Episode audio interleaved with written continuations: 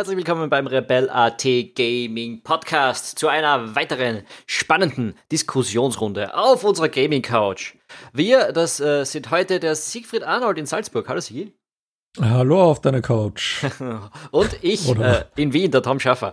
Ja, ja, ich, ich hocke hier natürlich. Wir hocken auf alle auf unserer Gaming Couch und so wird unser Podcast gemacht, nicht wahr? Wir sitzen immer auf unserer Gaming Couch. Ja, na, natürlich. Ähm, wir sollten wir ihn in Rebella der Gaming Couch. Um wir sollten den Rebella der Gaming Couch umbenennen eigentlich.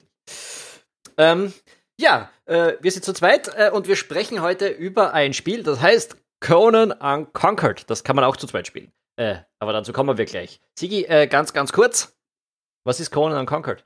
Ähm, ja, es ist ein, ein Spiel, dessen Titel schon eine Lüge ist. Ähm, es geht darum, dass man Conan, der Barbar ist, oder ein anderer Held, und in entweder Einzelspieler oder Koop eine Mischung aus Aufbaustrategie und Tower Defense vor sich hat. Das heißt, es kommen Gegner in Wellen auf die eigene Basis zu und man muss das überleben. Und letztlich überlebt man es irgendwann dann nicht mehr.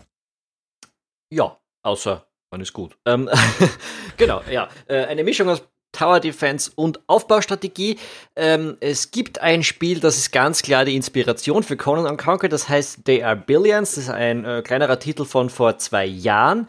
Ähm, und Conan macht eigentlich sehr wenig anders als dieses Spiel. Wir, wir haben They Are Billions jetzt nicht selbst gespielt, muss man äh, ganz offen dazu sagen. Aber wenn man sich Reviews durchliest, zeigt man, dass es als wird gesagt, dass das sehr viel, sehr ähnlich äh, wie der Billions ist. Eine der großen Unterschiede ist eben dieser Koop-Modus, über den wir sicher noch ein bisschen ausführlicher reden werden, denn den hat der Billions nicht. Und natürlich das Setting. Das Setting ist eben dieses Conan-Universum, über das ich ganz persönlich ehrlich gesagt wenig weiß. Ähm, du und der, der Georg seid da eigentlich ein bisschen mehr äh, drinnen. Naja, ich, ich weiß, dass es Schwarzenegger-Filme im Conan-Universum gibt. Ich weiß, dass es ein paar Comics gibt, aber ähm, nebst den Filmen habe ich mich eigentlich nicht wirklich damit beschäftigt. Mhm. Und ich wusste eigentlich gar nicht, dass es da so ein, ein großes, populäres Universum rundherum gibt, bis ich eben dann irgendwann mal davon gehört habe, aber beschäftigt habe ich mich auch nicht damit. Ja, es gibt diverse äh, Echtzeitstrategiespiele und, und, und Online-Rollenspiele vor allem in dem Setting, ähm, auch für Games. Von den Games her, äh, Conan Conquered eben einfach mal ein ganz neues äh, Genre.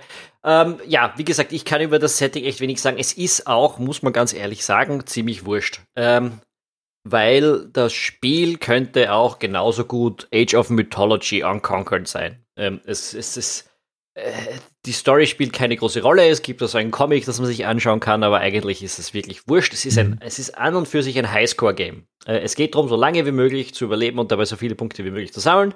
Äh, das ist mehr oder weniger das Spiels Ziel. Und im, im, in das, der Kampagne, mehr oder weniger, gibt es halt mehrere Levels, die man hintereinander äh, bestehen muss. Ja. Genau. Das Setting ist jetzt ein bisschen mittelalterlich mit ein bisschen Fantasy-Elementen dabei. Das heißt, es gibt halt dann ein paar Low-Fantasy-Geschichten. Es gibt ähm, Nekromanten, es gibt ein paar Dämonen, es gibt Monster, es gibt Magier, aber es ist jetzt nicht ein, ein extremes Magie- oder, oder Fantasy-lastiges High-Fantasy-Szenario. Naja, gut schon, es gibt Riesenspinnen, es gibt Nekromanzen. Also ja, es ist ein, das, ein, ein ganz heutiger Fantasy-Szenario. Also das, das, das, das, schon, aber es ist eben nicht, nicht, nicht ähm, wie, wie jetzt, was nicht, ähm, der Harry Potter alles auf Magie aufgebaut, sondern das ist halt einfach so ein, ein, ein ja, mittelalterliches Fantasy-Szenario mit ein bisschen Magie. Ich, ich hätte es jetzt nicht so als mittelalterlich reingesteckt, was vielleicht ein bisschen auch am Setting liegt. Äh, man spielt immer in so einem Wüstenmaps. Ähm, und das Ganze hat, es hat irgendwie was Antikes für mich, nicht so mittelalterlich. Äh, ja. Es ist eher, eher ältere, angehauchte. Äh. Ja, da hast, da hast du recht.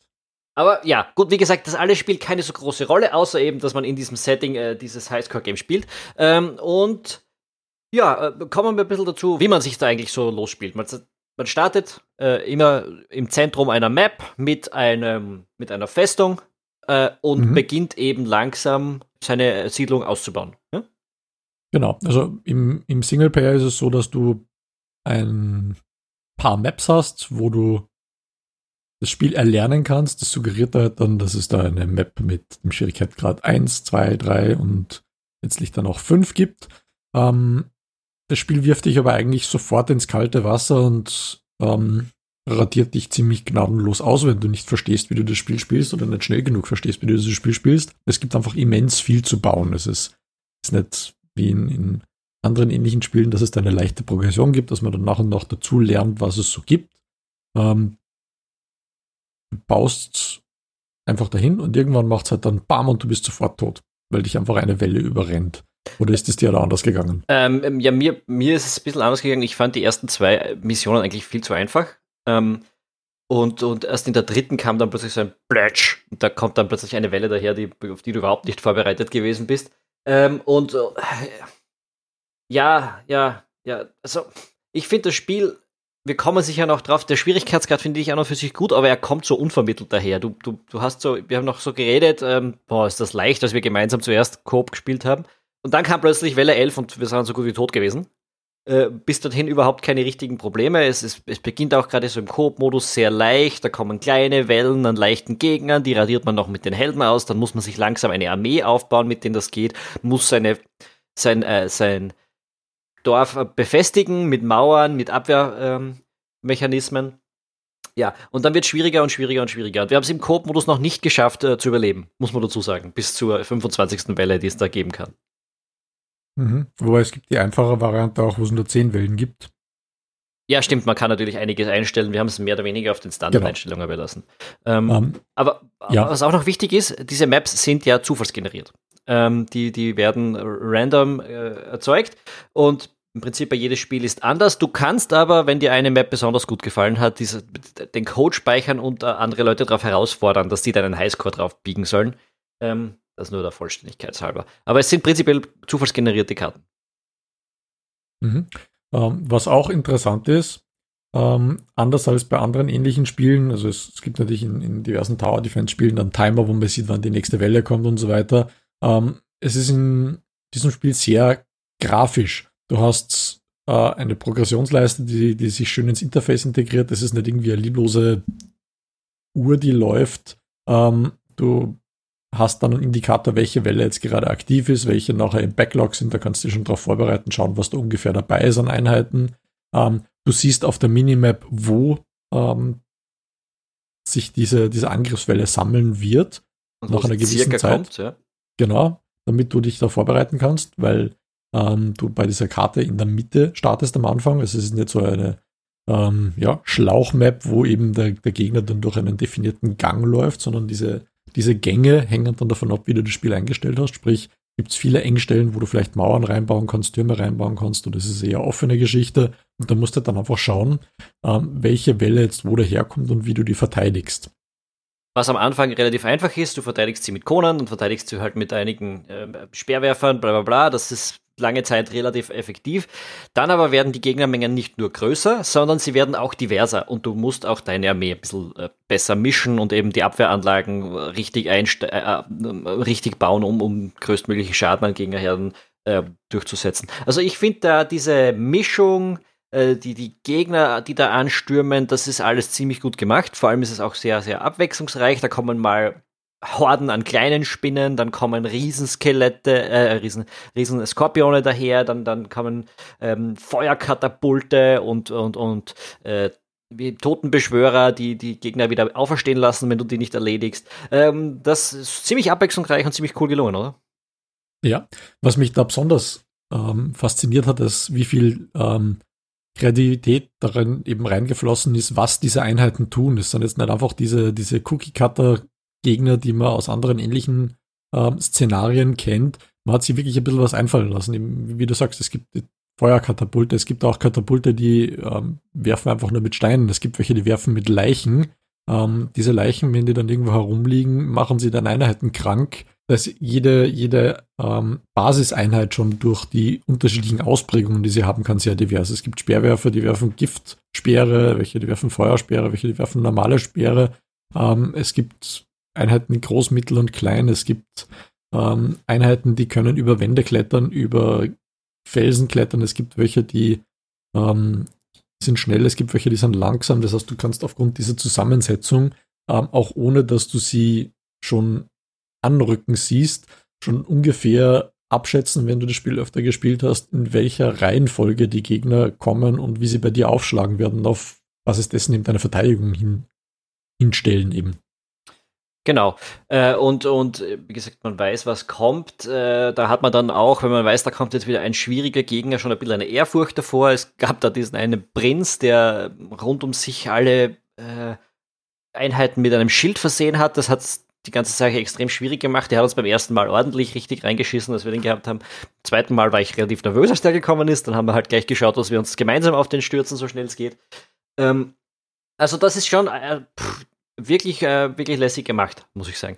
Ähm, auch interessant fand ich das Ressourcenmanagement an sich. Es gibt ziemlich viele verschiedene Ressourcen. Wir brauchen das jetzt nicht aufzählen, aber was weiß ich, von Stein, Holz und, und so weiter. Und äh, es gibt äh, sechs oder sieben oder acht verschiedene Ressourcen, die man nicht einfach nur sammelt, sondern die man sich erstens auch verdienen kann, indem man Bossgegner in der Welt außen erkundschaftet und umbringt und zweitens die, die man auch braucht, um die eigene Basis aufrechtzuerhalten. Das heißt, es gibt so was wie Erhaltungskosten und das ist irgendwie so eine Balance, die man treffen muss. Äh, wie viele Ressourcen sammelt man und welche Gebäude kann man mit betreiben und und und äh, wie viel davon kann man abzweigen, um, um Truppen zu erzeugen und so weiter und so fort. Äh, ziemlich lässig gemacht und wenn man dann so ähm, doch mal äh, überrannt wird und vielleicht die halbe Basis mal so richtig schön äh, eine drüber gekriegt hat, dann hat man ein richtiges Problem, diese Wirtschaft wieder aufrecht zu bauen, weil die äh, Häuser, die da sind, brauchen äh, Ressourcen, die man erstmal wieder bauen muss und das ist eigentlich eine sehr schöne,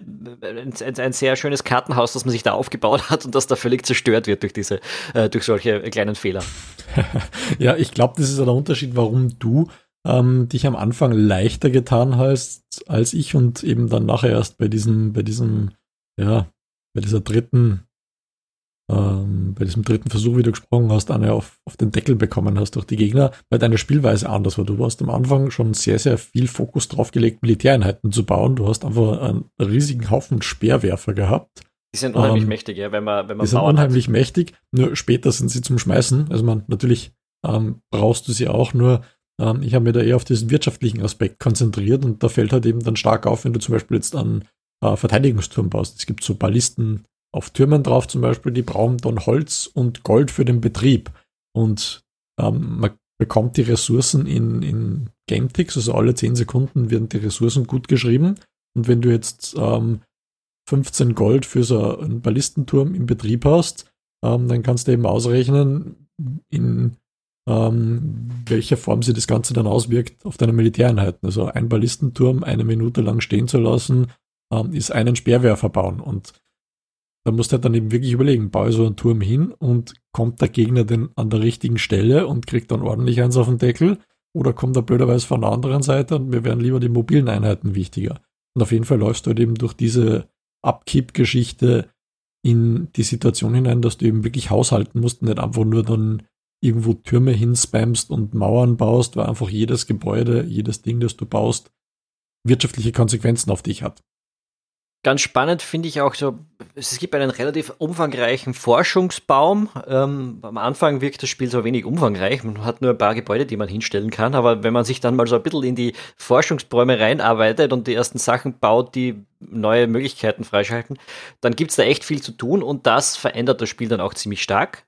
Ähm, muss ich auch sagen, hat mir gefallen, als es zum Beispiel, als wir diese Braziers zum ersten Mal auf die Mauer gesetzt haben, die sind so mehr oder weniger, ich weiß nicht, was die Übersetzung ist, so Feuerstellen an der Mauer und wenn dann eigene Einheiten dort in der Nähe stehen oder auch eigene Türme, dann schießen die Feuerpfeile.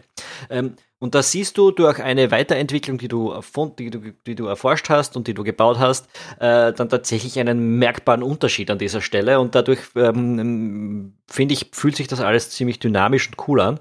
Ähm, und, und da macht Petroglyph, das sind ja die Entwickler, die äh, sind aus LA und die haben, sind so mehr oder weniger ein Veteranenteam aus früheren Common Conquer Entwicklern. Äh, das ist auch einer der Gründe, warum ich mich eigentlich, obwohl ich Conan nicht besonders kenne oder das Setting nicht besonders interessiert, mich für das Spiel interessiert habe, ähm, weil da äh, ziemliche Veteranen drin stecken. Und da haben sie sich einiges überlegt, finde ich, äh, wenn es darum geht, das Spiel einigermaßen dynamisch zu gestalten. Was vielleicht ein bisschen weniger gut gelungen ist und, und ich weiß nicht, woran es liegt, aber als ich mir Gameplay-Videos von dem Game angeschaut habe, wirkt es so viel schneller. Äh, ist das bei dir auch so? Also ich finde, es ist so unheimlich träge. Ja, was, was mir extrem aufgefallen ist im Singleplayer, das Spiel ist extrem langsam gegangen. Also ich habe mich irgendwie gefühlt wie beim Spielen von Supreme Commander, ähm, das so schlecht optimiert ist, dass es selbst auf einer, auf einer modernen 8-Core-CPU langsam läuft und immer langsamer wird. Und eine Ingame-Sekunde dauert dann zwei, drei Echtsekunden irgendwann und das fällt dir gar nicht auf, weil das Spiel so graduell langsamer wird. Und irgendwie habe ich das Gefühl gehabt, dass das Spiel genau dasselbe tut. Und als wir dann Koop gespielt haben, war das nicht so. Und dann hast du irgendwann gesagt, bei dir ist es langsam. Und jetzt frage ich mich, wie langsam war das bei dir überhaupt? Na, ich habe es jetzt, ich habe eigentlich gar nicht dran gedacht, dass das ein Performance-Problem sein kann, weil ich bei meinem Rechner einfach nicht davon ausgehe. Ähm, und und habe das einfach so gespielt. Und jetzt habe ich letztes, habe ich dann hinten nach noch ein paar Mal probiert, jetzt ein paar Einstellungen runter zu tun und es läuft schon einigermaßen flüssig, aber das ist jetzt nicht so die Performance, die mich meint, sondern ich meine wirklich die Spielgeschwindigkeit an sich. Achso, du meinst das Pacing des Spiels. ja, äh, wenn man ja, sich so, so Gameplay-Videos anschaut, die rennen alle viel schneller durch die Gegend meistens, äh, in, in diesen Preview-Videos und Teaser-Videos, die es gegeben hat. Äh, und, und hier bewegt sich Conan eigentlich sehr langsam zum Beispiel. Also der braucht sehr lange von der einen Seite auf, auf die andere. Ja, das, das ist mir auch aufgefallen. Da haben wir haben nacheinander, weil du es gesagt hast, ein paar Videos angeschaut und irgendwie, irgendwas, irgendwas passt da nicht. Man, ähm, allgemein jetzt unabhängig diese Laufgeschwindigkeitsgeschichte, ähm, das Pacing selbst, ähm, es ist am Anfang so, dass dir unglaublich fad wird. Du wartest 10 Sekunden, bis du deine Ressourcen kriegst. Dann denkst du, okay, jetzt muss ich nur zwei Ticks warten, bis ich die Ressourcen habe. Da vergeht schon eine halbe Minute, dann passiert nichts, dann steht da, die Welle kommt. Ähm, dann denkst du, ach Gott, jetzt braucht es nur eine Minute, bis die endlich da ist. Und irgendwann bist du dann am Punkt, wo dann Wellen nahtlos ineinander übergehen. Du mhm. hast den letzten Gegner einer Welle gerade erledigt und die nächste steht schon fast vor der Türe. Irgendwann ist es so, dass du ähm, noch nicht mehr mit der ersten Welle halbwegs fertig bist, dann ist die zweite schon voll drinnen. Die eine metzelt dann die Basis oder dein Hauptgebäude weg. Wenn das verloren wird, dann haben wir allgemein verloren.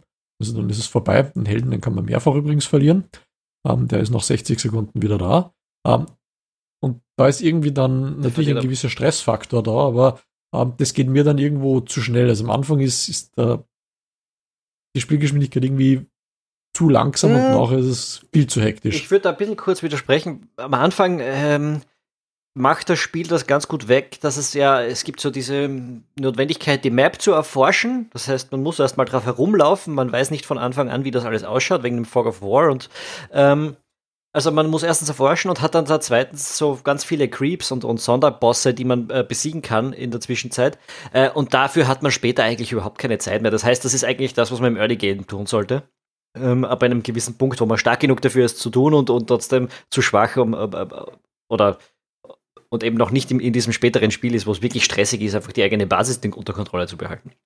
Also da, ja, da hast du schon recht. Ja. Es ist, es ist halt ein bisschen, bisschen dual, weil mir dieses Creeps erledigen einerseits natürlich Spaß macht, weil das so die, diese, diesen Charakter eines, eines, ja, Hack and Slay oder Third-Person-Rollenspiels in irgendeiner Form hat. Und auf der anderen Seite hast du eben dieses Tower-Defense-Szenario, dass man eben beides gleichzeitig machen muss, ist schon ganz interessant. Nur ähm, du kriegst halt dann irgendwann einen Stress zusammen. Und es ist, du, du siehst einfach, es, es brennt alles, es steht an allen Ecken, Enden Gegnern und du weißt, der Typ läuft so extrem langsam, dass du jetzt, bis du da oben bist, in der Zeit wahrscheinlich besser drei Einheiten baust und, und draufschickst. Also es ist, es ist einerseits zu langsam, aber ähm, andererseits die, die Spielprogression ist zu schnell. Das wollte ich damit sagen. Ja, da fehlt in der Mitte ist irgendwo, ist ihnen irgendwo was entglitten. Wie gesagt, du bist da wirklich lange hast, denkst du, das Spiel ist einfach, ja, du hast zwar zu tun, aber es ist zu einfach und plötzlich stehst du dann teilweise komplett chancenlos da. Äh, liegt vielleicht auch daran, dass wir einfach noch nicht die richtige Mischung gefunden haben aus Exploration, aus Economy bauen, aus, aus, aus Einheiten äh, dann rausstampfen. Ähm, das ist schon ein sehr heikles Balancing, das man da treffen muss. Ja, ich finde, hat, man hat extrem viel zu tun und es wird stressig, das Spiel, was nicht besser wird dadurch, dass äh, die Steuerung teilweise nicht optimal ist, sagen wir es mal so. Das beginnt vom Einheitenmanagement an, also man kann ja wie in jedem Echtzeitstrategiespiel äh, Einheitengruppen äh, zusammenfassen und dann unter die Gruppe 1, 2, 3, 4 stecken. Also wenn man auf 1 drückt, hat man alle 1er ausgewählt, bei 2 alle 2er. Ähm, und bei Conan Unconquered aus irgendeinem Grund kannst du Einheiten in mehrere verschiedene Gruppen gleichzeitig stecken. Und es mhm. geht mir ehrlich gesagt nicht ganz ein, wo das Sinn sein soll. Wenn ich eine Einheit in der ersten Gruppe habe und dann möchte ich sie in der zweiten nicht, möchte ich in der zweiten nicht einen anderen äh, Befehl gleichzeitig geben. Oder? also, ja, das, das ist schon klar, aber das finde ich eigentlich ganz gut. Das geht bei anderen Spielen auch und ich vermisse dieses Feature oft, weil du einfach bestimmte Einheiten ähm, in, in einer Form gruppieren möchtest, die du vielleicht für unterschiedliche Zwecke brauchst. Zum Beispiel, du brauchst jetzt akut ähm, alle Nahkämpfer.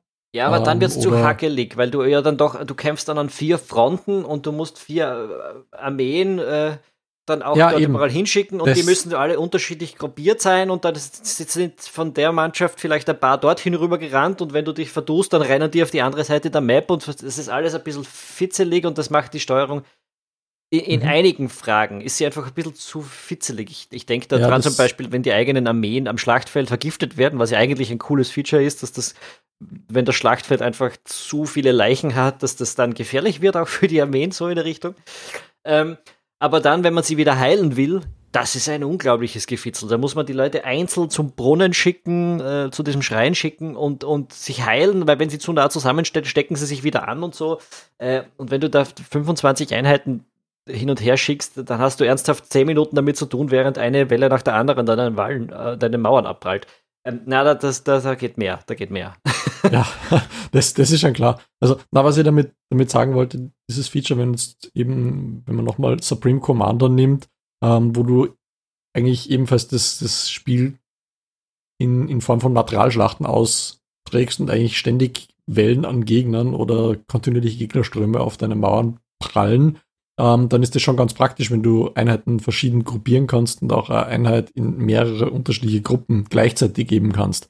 Nur, wie du schon richtig sagst, bei Conan Unconquered ist dieses Feature ein bisschen zweifelhaft, weil die Gegner nicht ähm, immer aus derselben Richtung angreifen, die Richtung wechselt.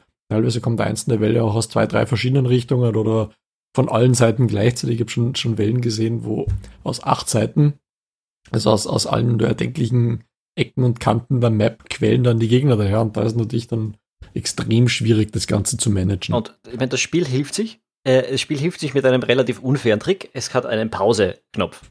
Äh, was für ein Echtzeitstrategiespiel natürlich in irgendeiner Form absurd ist. Äh, und als solches wird es ja dann doch auch verk äh, verkauft.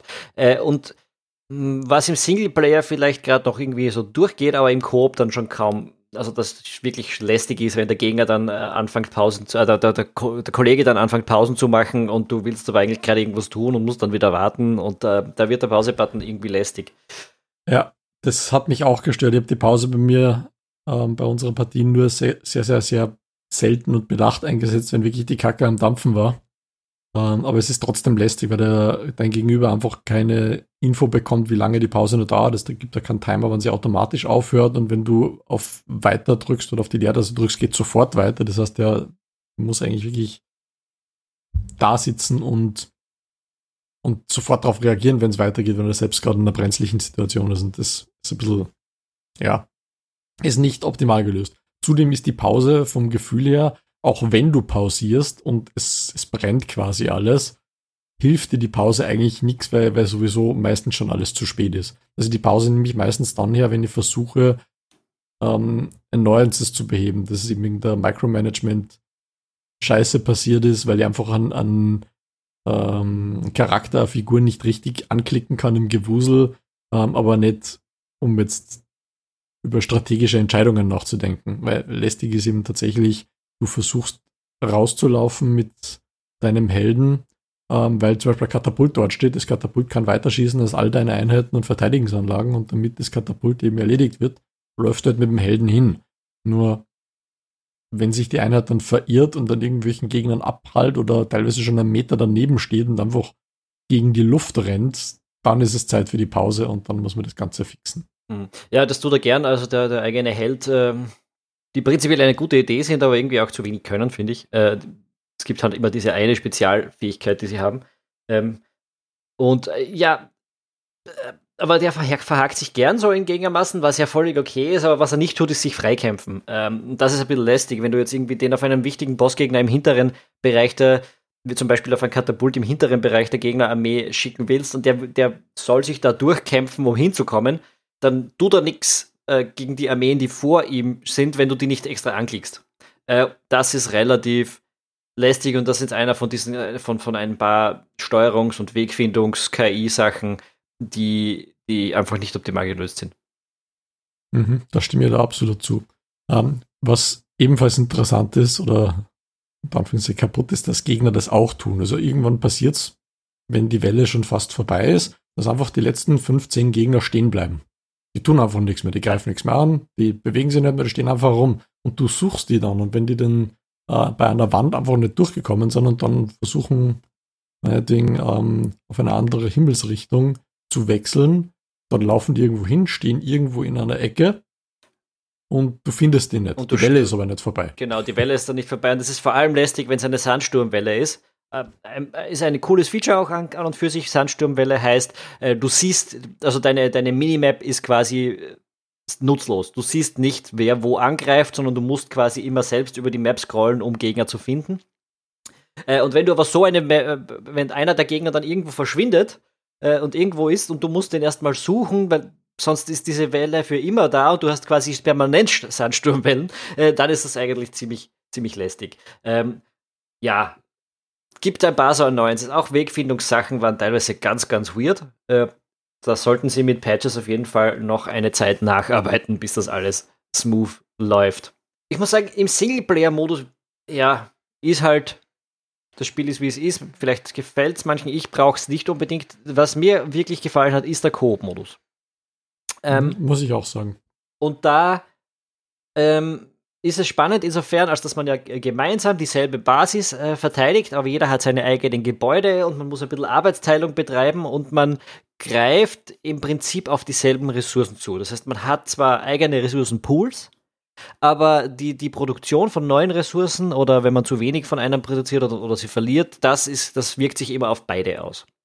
Äh, und so mhm. muss man sich eben, wir haben es immer so gemacht, dass du dann die Forschungen gemacht hast, ich habe mehr äh, Einheiten produziert und mehr in der Expansion gebaut und die, die Befestigungen gemacht und du hast währenddessen eben Forschungssachen gebaut und so weiter. Ähm, mhm. das ist was, ganz cool. Ja, was ich da relativ schlecht gelöst finde, ist, dass die Gebäude, die man gemeinsam baut, nicht gemeinsam genutzt werden können. Hm. Das heißt, du bekommst zwar Ressourcen, wenn man jetzt zum Beispiel ein Holzfällercamp baut, bekommen beide das Holz. Man sieht aber während diesen Ticks, wo die Ressourcen generiert werden, ähm, nur die äh, Produktions-Icons der eigenen Gebäude. Das, ist, das suggeriert irgendwie, dass die Hälfte fehlt. Das hat mich ein bisschen irritiert. Das ist ein bisschen seltsam, äh, und, und in weiterer Folge, wenn du jetzt ein Forschungsgebäude baust oder ein Trainingscamp, wo man Militäreinheiten ausbildet, ähm, kannst du in einem fremden Trainingscamp nur reinschauen, aber nichts bauen. Das heißt, ja. du brauchst ein eigenes Trainingscamp. Und auch der, der Research Tree ist, der auch, ist auch zu. Also wenn du die Research Buildings gebaut hast, dann kann ich deshalb zwar auf die äh, erforschten Dinge zugreifen und habe dann mehr Einheiten und so weiter zur Verfügung, verschiedene, aber ich kann selbst nicht weiter forschen. Genau. Ähm, es steht auch in dieser, ähm, ja, in dieser Ladescreen-Beschreibung drinnen, der andere kann zwar auch ein Forschungsgebäude bauen, kann aber nicht gleichzeitig mit dir forschen. Das heißt, es ist eigentlich total sinnbefreit, dass man zweimal dasselbe Forschungsgebäude baut, weil ohnehin nur eine Forschung gleichzeitig passieren kann. Ja. Ähm, ja. Wenn man dann aber etwas erforscht hat, also Upgrades oder ähnliches, ähm, auch für Militäreinheiten, ähm, wo man eben neue Einheiten bauen kann oder eben ein Gebäude baut, das Voraussetzungen erfüllt. Zum Beispiel kann man ähm, so, äh, ja, ein Tiergehege bauen, wo halt dann Arbeitstiere, Pferde und ähnliches produziert werden. Da kann man dann Kavallerie bauen zum Beispiel oder eben Arbeitstiere für Minen produzieren, die das als, als Upkeep brauchen.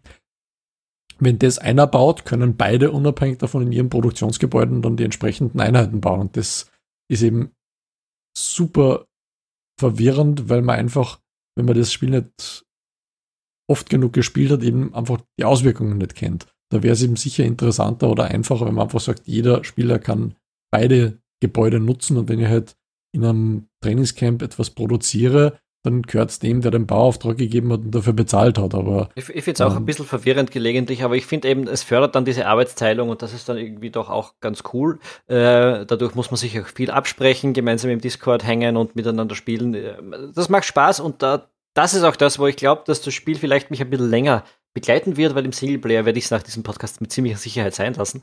Äh, aber, mhm. aber dass ich äh, dass wir das gemeinsam noch ein bisschen spielen, das kann ich mir ganz gut vorstellen.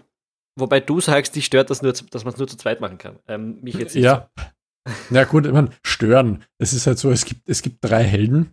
Ähm, man kann nur zwei Spieler Koop spielen und ähm, es, es gibt eben sehr, sehr wenige Spiele, die wirklich gut sind und was im, im, im also, also auch vier Spieler Koop spielen kann. Und es ist natürlich zu begrüßen, weil es wenige Spiele gibt, die man überhaupt in diesem Szenario zu zweit spielen kann. Aber hey, was spricht gegen vier Spieler acht Spieler, zehn Spieler, warum nicht einfach mehr? Man die Performance bricht uns so schon zu sein. ja, wahrscheinlich das. Ähm, apropos drei Helden, ähm, das Spiel ist ja ist am 29. Mai veröffentlicht worden, also vor gut einer Woche. Ähm, es gibt drei Helden. Wenn man das Spiel kauft, um knappe 30 Euro kostet, glaube ich jetzt, sind nur zwei Helden dabei. Der dritte Held ist ein DLC, das man sofort kaufen muss. Also irgendwer ist da ein bisschen gierig, habe ich so das Gefühl. Ja, gerade wenn es um den Preis geht, ist sowieso lustig. Man, 30 Euro ist okay für das Spiel, finde ich, kann man schon machen. Wäre für ein bisschen weniger auch nicht schlecht. Äh, was mich ein bisschen irritiert hat, ist, dass es auf Steam dieses Zweier-Pack gibt. Da kannst du gleich zwei Spiele kaufen, weil du es ja Koop mit Freunden spielen willst, mit ziemlicher Sicherheit. Nur das Spiel kostet dann auch genau das Doppelte. Da, Im Prinzip zahlst du sogar noch einen Cent mehr, weil ein Spiel kostet 29,99 und das Zweier-Pack kostet 59,99. Äh, du wirst sogar noch um einen Cent beschissen, statt dass sie dir irgendwann einen Anreiz dafür geben, dass du das Geld. ähm, ja. Äh, ja, aber das, das soll so sein. Ähm, ich glaube, gerade Leute, die ganz gern mal was im Koop spielen, äh, zu zweit, äh, werden da ihren Spaß haben. Und ich glaube, wir können jetzt auch langsam ins Fazit kommen, oder? Mhm. Ja? ja. Machen wir das doch. Also, ja. Äh, wie, wie schon gesagt, Singleplayer, also ich habe früher Tower Defense ähm, Spielchen gespielt, da gibt es einen Haufen Mobile Games und ähnliches, wo tatsächlich nur eine, eine Wurst an Gegnern daherkommt, die immer größer und schwieriger wird hat mir zeitlang Spaß gemacht, nur hat mir immer gestört, dass es kein Koop gibt. Und es ist halt ein sehr, sehr großer Pluspunkt von Conan Unconquered, dass es Koop ist. Ähm, Im aktuellen Zustand, es, es ist okay, es ist spielbar, es hat jetzt keine gravierenden Bugs, die den Spielspaß behindern, aber ähm, das als fertiges Spiel zu veröffentlichen, also das hätte durchaus noch ein bisschen Polishing und vielleicht eine Early Access Phase vertragen, um, um da das Balancing eben ordentlich auf die Reihe zu bekommen, eben besonders mehr verschiedene Schwierigkeitsgrade, vielleicht eben tatsächlich ein paar performance-relevante Dinge fixen. Ja, Aber ansonsten 30 Euro, da kann man nicht viel falsch machen. Im Singleplayer könnten, da, da hätte man sich auch schon ein bisschen mehr einfach erwarten können. Gerade wenn es um Singleplayer geht, wie gesagt, wir haben DA Billions nicht gespielt, aber äh, praktisch alle Reviews empfehlen im Singleplayer eher DA Billions zu spielen. Äh, das ein bisschen anderes Setting ist, wo man dasselbe macht, aber halt gegen anstürmende Zombies äh, spielt und das ähm, auch die, die Optik ein bisschen anders ist. Ähm, mehr Übersicht auch, glaube ich. Man ist deutlich weiter rausgezoomt, weil das ist etwas, was ich auch noch sagen muss. Mir ist die Kamera auf dem Bild zu nah dran bei Conan. Ähm, aber ja, Singleplayer-Erfahrungen vielleicht eher der Billions sich anschauen. Angeblich wird dort auch an einem Multiplayer-Modus zumindest geknobelt. Keine Ahnung, ob er jemals kommt. Ein Story-Modus wird zumindest auch gerade gebaut. Ähm, aber dieses Koop-Ding, das ist einzigartig bekommen. Das macht auch tatsächlich Spaß und wer das gerne macht, dem würde ich es empfehlen. Und, und wer es vielleicht auch mit uns spielen mag, der sollte das halt tun und kommt auf rebella.de slash Discord. Äh, wir sind dort da äh, sehr aufzufinden und spielen sehr gerne mit euch. ähm, um das auch hier schön ein, reinzubringen. Ja, äh, Sigi, hast du noch was zu sagen? Nein, danke für nichts. Danke für nichts.